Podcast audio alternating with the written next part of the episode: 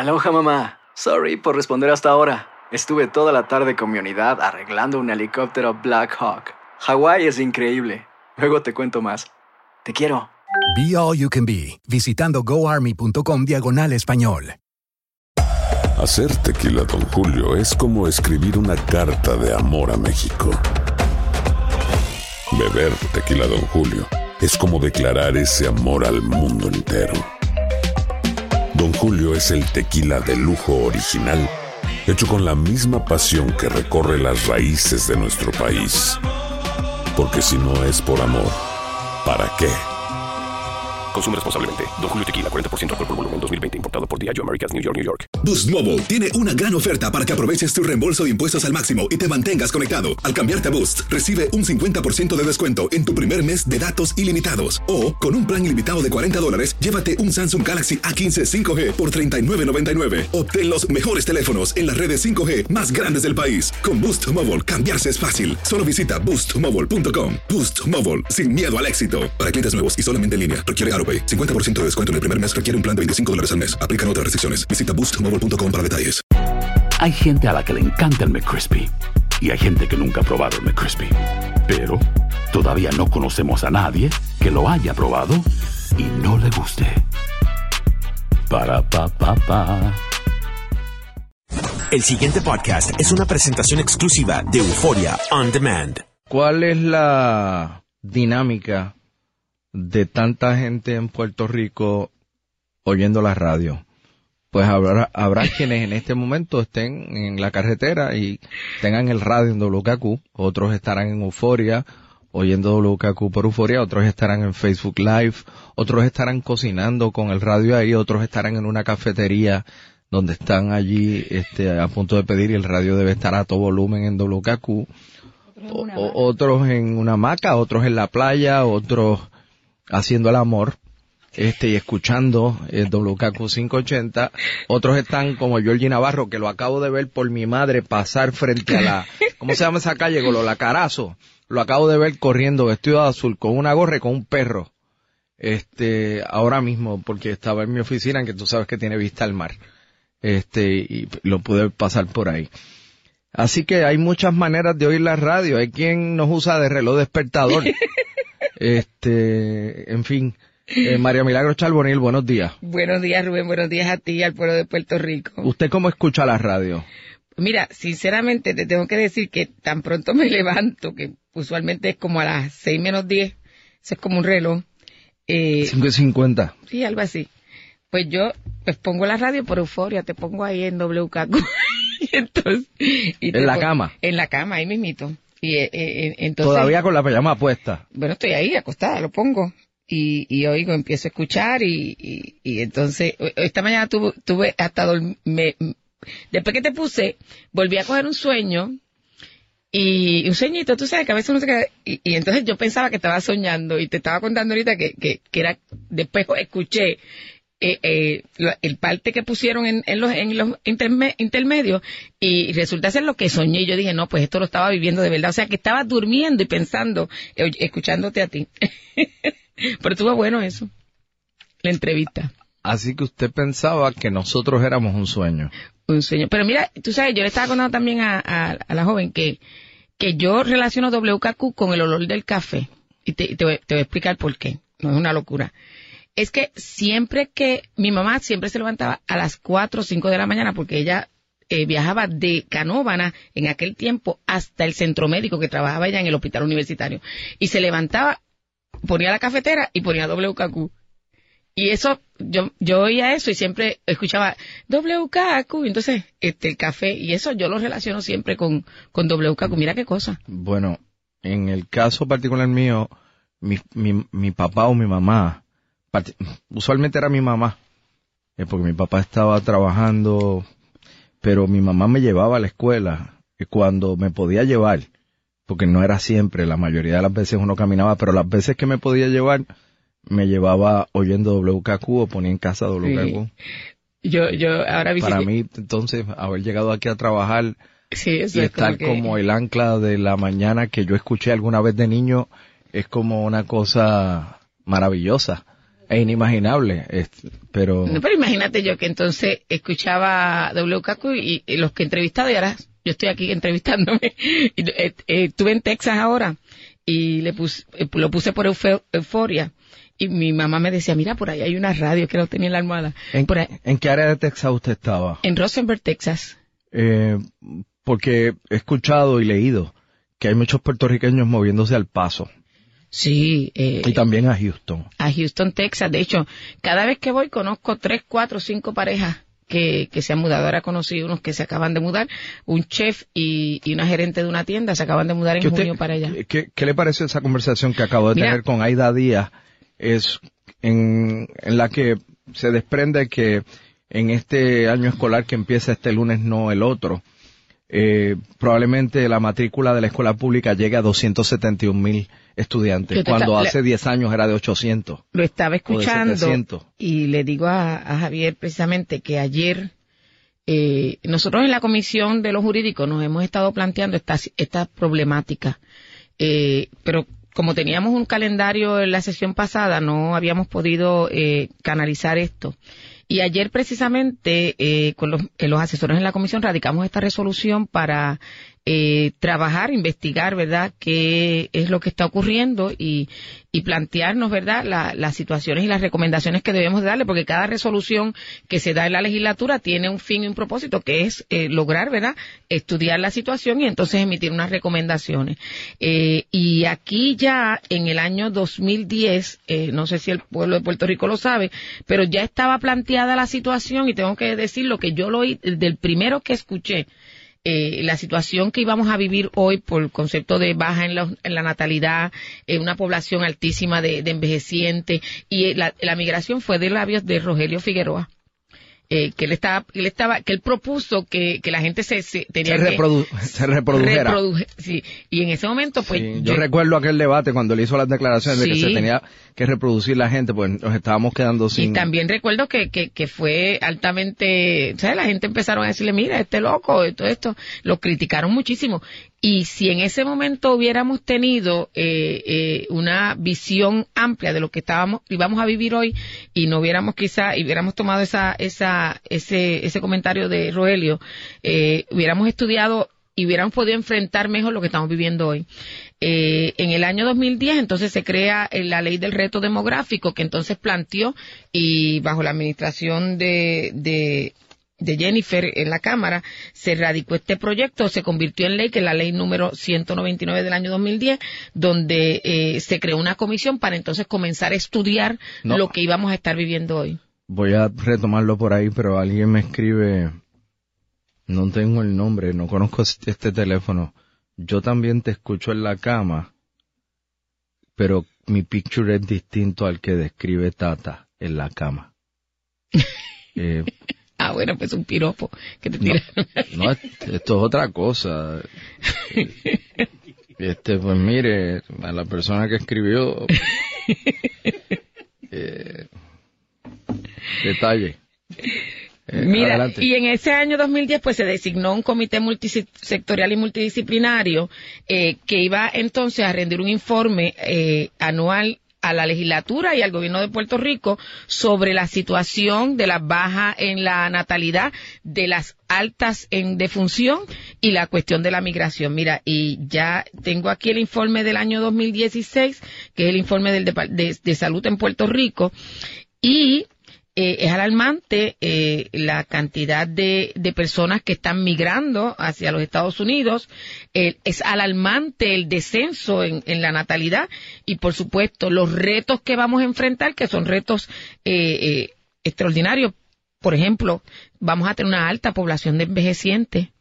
Eh, lo que significa que eh, tenemos una, unos retos en cómo vamos a atender eh, en el Departamento de Salud eh, a estos envejecientes, cómo los vamos a atender eh, y el, el descenso enorme en la fuerza laboral que, que, que, que constituye, ¿verdad?, esto de la migración, eh, sobre todo lo que planteó la señora Aida Díaz, que, y que te sorprendiste, pero de verdad hay menos 60 mil estudiantes hoy en las escuelas públicas del país. Eh, lo peor de todo es que estudiando esto me doy cuenta que este este fenómeno que está viviendo Puerto Rico, es posible que tardemos de 10 a 20 años en poder lograr que se estabilice la cuestión de la, de la natal y obviamente por las políticas que tiene, tenemos que tomar en la legislatura y que tenemos que plantearnos en el Ejecutivo para poder disminuir esta tendencia que puede resultar en nefasta para la economía, para la sociedad en general. Pero si uno toma esos números y hace una proyección al futuro, más allá de corregir el problema financiero que tenemos, Sí, eso, lo agrava, eso lo agrava. Por eso, ¿qué va a pasar aquí en términos de la composición social? va a ser una alta población de envejecientes, una altísima población de envejecientes en Puerto Rico, eh, y, y yo estoy preocupadísima, no solamente por eh, que sea una alta población de envejecientes, es que eh, necesitamos atender a nuestros envejecientes y vamos a tener... Perdóneme, bottom line, usted también hoy, diez años después o siete años después, está haciendo un llamado a que nos reproduzcamos. Bueno, esa debe ser una de las políticas públicas que debe asumir el gobierno. Promover la natalidad, sí. Sí, sí, sí. Pero, ¿y cómo? O sea, ¿cómo, cómo, el gobierno este... No, tiene que establecer políticas públicas dirigidas a eso. Yo eh, eh, creo que, debe fomentarse eh, el, el, lo que es el entorno familiar, el matrimonio. Eh, yo creo que debe fomentarse también eh, el, eh, otras políticas públicas que vayan dirigidas, ¿verdad?, a concienciar a los jóvenes de que, de que. Por eso es que usted no cree en el matrimonio homosexual. No, no, eso no tiene que ver con eso. no tiene que ver con eso. Ya lo se picó, seguida tiró. No, no, pero te la tengo que decir porque tú dices eso y cualquier contestación que yo dé, olvídate, eso es un reguero por ahí. Pero no, pero se debe fomentar la natalidad, se debe fomentar la relación. En, eh, hay que hacer el amor. Bueno, Rogelio lo dijo hace 10 años. Por eso le mira lo que pasó. hoy, hay que hacer el amor. Bueno, es que las maneras de reproducirse... Es, haciendo el amor. Eh, eh, sí, es teniendo una relación sexual, sí. Hay que hacer el amor. Bueno, pues claro. hay que reproducirse. Hay que, hay que tratar Mientras más embarazos, mejor. El gobierno tiene que fomentar esa política pública y, fomentar la familia, fomentar el que... El que o sea, debe haber una campaña en el aire del gobierno meta mano. Tiene que haber aparte de esa política pública, tiene que desarrollarse otras políticas públicas relacionadas a eso, sí, porque si no, vamos a tener este problema que ya lo tenemos hoy. Y vuelvo y repito. Déjeme decirle que por alguna razón los números en el Facebook Live están creciendo. Ah, sí. Estoy pega otra vez de aquí salgo, olvídate.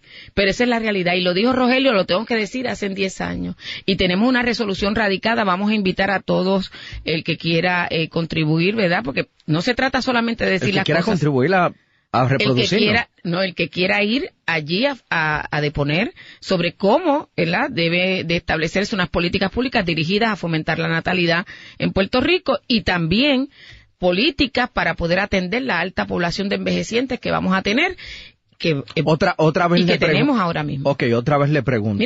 más allá de lo que pueda decir un informe demográfico, ¿cómo nos afecta que seamos menos o que nos reproduzcamos menos o que la natalidad sea menos? La despoblación causa grandes problemas económicos.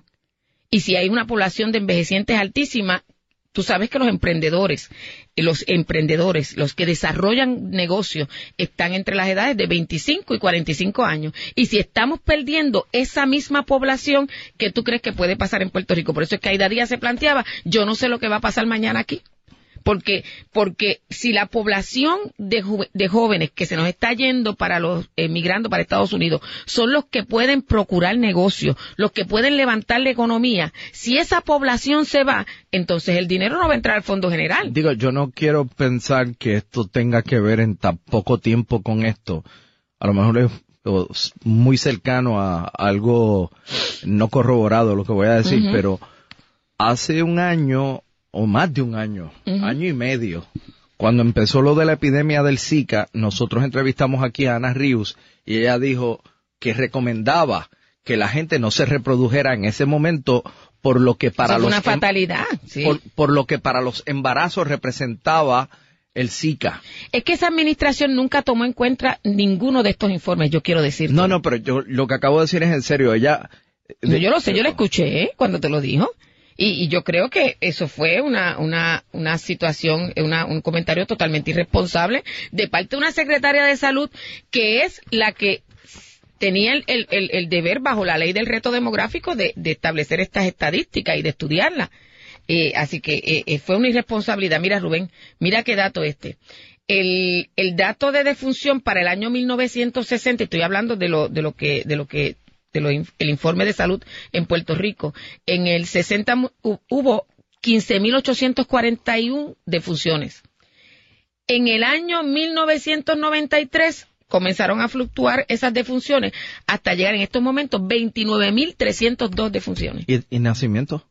Nacimientos, eh, lo tengo por aquí, los nacimientos, eh, dice aquí que cuando analizamos las tasas de natalidad y mortalidad desde el 2005 al 2015, se puede observar una disminución en la tasa de natalidad de 13.3 que nacían, ahora nacen 9.0 por cada mil habitantes. Eso es un dato brutal. A ver, si la gente, si no nos damos cuenta de esto, de esto, de estos datos, que son del 2016, repito, y no comenzamos a fomentar política pública que pueda eh, detener este problema, la migración, el problema de las defunciones, el problema de nuestra, la alta población de envejecientes, vamos a tener un problema grave en Puerto Rico que, repito, no se va a resolver en 5 ni 10 años. Se, se, se va a resolver en quizás 20, Esto- 25. Esto tiene que ver con su obsesión por la unión familiar. Yo no tengo eso, por eso, la- eso por- es natural en mí, yo creo en la familia. Por eso, esto tiene que ver con que usted no crea los matrimonios gay o juntes gay. No tiene que ver nada, nada con eso. Ahora, hay que estudiarlo. Y te repito, Rubén, eh, nosotros estamos preparando un código civil para Puerto Rico. Por eso es que esta resolución de investigación eh, eh, precede a esa radicación de ese código. Porque tenemos que incluir en ese código civil este tipo de políticas públicas, porque nosotros los legisladores no podemos estar abstraídos de la realidad que está en la calle. Ten- y, y obviamente de la realidad de los números que está dando el mismo gobierno y lo que nos espera para el futuro. Tenemos que legislar y puede que le guste o no le guste a las personas, pero eh, esta es la realidad que tenemos en Puerto Rico hoy. Mañana, mañana, y, y- y lo digo así, la migración se va a, por lo que está pasando hoy aquí en Puerto Rico, tú ves los maestros están migrando para Texas, están migrando para Orlando, Florida, están migrando para, hasta para el sur de, el- el nor- las Carolinas del Norte y del Sur. Y están consiguiendo trabajo allá. Y cuando se va un maestro se va su, su familia y se ve el otro. Y oye ¿por qué no hay niños en las escuelas? porque la migración es tan alta. Tú no tú no te vas y dejas a tus hijos en Puerto Rico. Tú te vas y te llevas toda la prole tuya y eso es lo que está pasando en las escuelas públicas ese es el dato que estamos viviendo y el que no se quiera ¿Usted tiene familia fuera de Puerto Rico? tengo a mi hija y, y- y dos y dos niños de ¿Usted ocho ha y- pensado en irse? yo no, porque yo sinceramente he vivido mi vida aquí, la voy a seguir, voy a morir aquí, Rubén, porque este es mi país, ¿sabes? y no tuve esa, eh, en estos momentos yo tengo una edad que para comenzar en otro país, a hacer, qué sé yo, eh, lo que sea, no, no, no estoy para eso, ya yo tengo aquí mis cosas. Pero sí, los jóvenes, entre las edades, vuelvo y repito, de 25 y 45 años, no solamente se lo cuestionan, sino que lo hacen de inmediato. Yo tengo gente aquí que de un día para otro me dice, me voy, me voy, y me fui, y ya están en Estados Unidos. El que escribió un titular sobre que Tata Charboniel le pide al país que haga el amor, no está lejos de eso. Tengo unos, deme unos minutos adicionales porque quiero hablarle sobre un proyecto ahí en Coco Beach del que me enteré. Rubén, déjame aclarar, si me, tú me permites aclarar algo, porque Sí. ya me tiraron un comentario ahí y Ah, quiero ya le aclarar. tiraron. Sí. Pero pe- antes Que que, le que- tiren, Golo, ¿cómo se prende eso? Este, llámate a Padilla.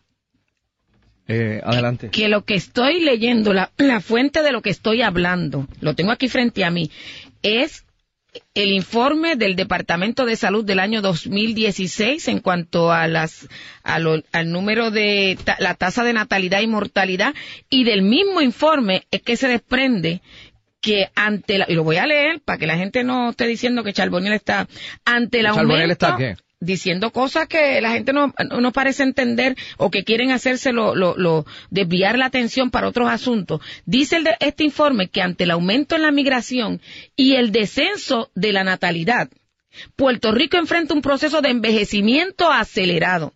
Esto traerá un descenso de la fuerza laboral en futuras generaciones, aumentos en la demanda de servicios de salud de los adultos mayores, disminución de la matrícula escolar y por ende el cierre de escuelas, entre otros retos, como ¿quién va a pagar por las pensiones? Cuán grande es la fuerza laboral, quién cuidará de nuestros envejecientes. Esto lo dice el informe del Departamento de Salud, no es María Milagro Charbonier. Yo como legisladora tengo que ver esta realidad, la planteé en una resolución que la vamos a comenzar a investigar ahora, eh, inmediatamente comience la sesión ordinaria. ¿Dónde es que usted vive? Yo en Río Grande. Ah, vamos a eso. Eh, sí, porque vi- Sí, no, no, voy a ir a lo de Coco Beach, pero en 20 segundos, ¿quién cree usted que va a ganar la primaria o elección especial en Guaynabo? Yo estoy con Ángel Pérez. Eh, estoy con él por muchísimas razones. Eh, primero porque lo conozco. Eh, es una persona que durante todo el tiempo que lo he tratado, todo el tiempo que lo he tratado, me ha tratado desde que era representante, me ha tratado con mucho respeto, con mucha deferencia.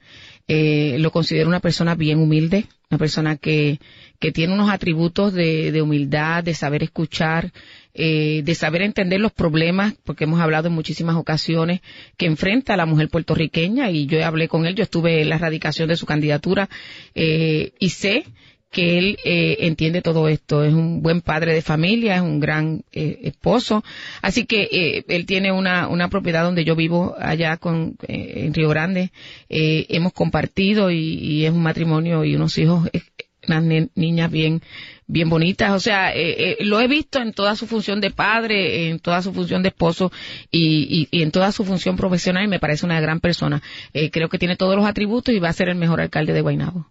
Coco Beach. En Cocovich hay una situación, esto salió en el periódico eh, hace dos, una semana, tenemos una situación de que tú sabes que nosotros allí tenemos unas reservas naturales protegidas desde el Yunque, son unas reservas federales protegidas, desde el Yunque a toda esa área de las Picúas que ha sido bastante impactada eh, por mucho tiempo eh, y ahora se pretende, una corporación pretende crear un muelle allí, pues eh, vinieron a mi oficina unos pescadores Allí hay pescadores en Luquillo, pescadores en el área de, Río Grande y una asociación de pescadores también en Loíza, están bien preocupados. ¿Por qué? Porque la construcción de ese muelle, eh, a pesar de que aparenta ser una construcción que quieren minimizar como una construcción de- de pequeña, eh, no es así. Y entonces tuvimos que radicar una resolución para poder eh, investigar esto eh, y si se tiene que detener la construcción del muelle que se detenga, ahí, ahí, eh, eso tiene una variedad, un ecosistema marítimo extraordinario, encantador, eh, ahí bucean, ahí hay corales, ahí hay una planta que con la que se alimentan manatíes, hay una colonia de manatíes. Sí, pero eh, me, me dicen que hay gente que tienen, estas personas, los, propo- los proponentes Ajá. o los futuros desarrolladores de ese muelle, que tienen a par de personas ahí en la legislatura conectadas. Bueno, lo que pasa es que a mí me estuvo realmente curioso el que era el secretario eh, anterior de la de eh, el departamento ambiental, el señor que, eh, Galán Quercado, eh, pues es uno de los asesores de Cocovich y a la vez es uno asesor de la legislatura. Él estuvo es un conflicto. bueno, me pidió una reunión, yo no le di la reunión porque tú sabes que yo no tiendo a reunirme con, con personas que pues por los proyectos que o resoluciones que yo tengo, pero él se reunió allá y yo eh, después vi un parte de prensa relacionado a una situación que también se provocó eh, malestar en Fortaleza eh, y me parece a mí que tiene el señor Galán Quercado que decidir si él va a ser cabildero o va a ser asesor legislativo. No se puede ser ambas. No se puede. Y ese proyecto lo vamos a, esa resolución la vamos a investigar seriamente. Eh, eh, también ese ese ese muelle eh, provocaría una situación sabes que allí esos pescadores se ganan la vida con eso o sea la, la fauna Hay que fomentar la pesca. Sí. Y ellos tienen una, un, un problema grande eh, con ese muelle porque disminuiría la cantidad de, de verdad de, de, de pesca que, que allí naturalmente se da. Eh, y vuelvo y repito, yo no sé cómo han, si estábamos esperando un informe del cuerpo de ingenieros que se iba a dar el 28 de junio, que se iba a radicar ante la Junta de Calidad Ambiental, todavía no lo he recibido, quiere decir que no sé si lo voy a investigar hoy, pero eh, yo me opongo a la construcción de ese muelle. Le agradezco que haya estado esta mañana No, gracias con a ti y al pueblo de Puerto Rico, Hacerle, como el, siempre. hacer el amor todo el mundo. Bueno, lo Este, ideal es que se casen. de Tata no, no, pero lo ideal es que se casen y se propongan. Ah, bueno, hay que buscar claro, esas que- políticas de fomentar la natalidad. No, pues vamos a ponerlo así. No lo pongas así de hacer el amor, aunque eh, puede Pero- ser bien bonito, pero qué bien se, bonito. pero de qué se trata O sea, ¿cuál es la base para la reproducción? Hay que hacer el amor. No, yo lo sé. No voy a decir mete el mano. Suena más romántico decir que hagamos el amor, ¿no? Eso es muy bonito, muy bonito entre la pareja. Sí, muy bonito. Todo el mundo ahí. Que sea como Dios manda. Ok, bueno, gracias Rubén. Te agradezco. El... Eh, bueno, muchas gracias. Nos vemos, Tony. El pasado podcast fue una presentación exclusiva de Euphoria On Demand. Para escuchar otros episodios de este y otros podcasts, visítanos en euphoriaondemand.com. Aloha mamá. ¿Dónde andas? Seguro de compras. Tengo mucho que contarte. Hawái es increíble. He estado de un lado a otro con mi unidad. Todos son súper talentosos. Ya reparamos otro helicóptero Blackhawk y oficialmente formamos nuestro equipo de fútbol. Para la próxima te cuento cómo voy con el surf y me cuentas qué te pareció el podcast que te compartí, ¿ok? Te quiero mucho. Be All You Can Be, visitando goarmy.com diagonal español. Boost Mobile tiene una gran oferta para que aproveches tu reembolso de impuestos al máximo y te mantengas conectado. Al cambiarte a Boost, recibe un 50% de descuento en tu primer mes de datos ilimitados. O, con un plan ilimitado de 40 dólares, llévate un Samsung Galaxy A15 5G por $39.99. Obtén los mejores teléfonos en las redes 5G más grandes del país. Con Boost Mobile, cambiarse es fácil. Solo visita boostmobile.com. Boost Mobile, sin miedo al éxito. Para clientes nuevos y solamente en línea, requiere AroPay. 50% de descuento en el primer mes requiere un plan de 25 dólares al mes. Aplican otras restricciones. Visita Boost para detalles. Si no sabes que el Spicy McCrispy tiene Spicy Pepper Sauce en el pan de arriba y en el pan de abajo, ¿qué sabes tú de la vida? Para, pa, pa, pa. La venta para amigos y familiares de JCPenney está de vuelta. Desde el lunes ahorra 30% extra en artículos por toda la tienda. Esos son ahorros adicionales por encima de nuestros precios bajos. Dile a tus amigos, ven con tu familia y ahorren en grande. No olvides, ya se acerca el Día de las Madres. Y tenemos todo lo que mamá quiere: joyería, belleza, salón y tarjetas de regalo. JCPenney, vale la pena. Cupón válido del 29 de abril al 5 de mayo en selección de estilos. Aplican exclusiones. Detalles en la tienda jcp.com.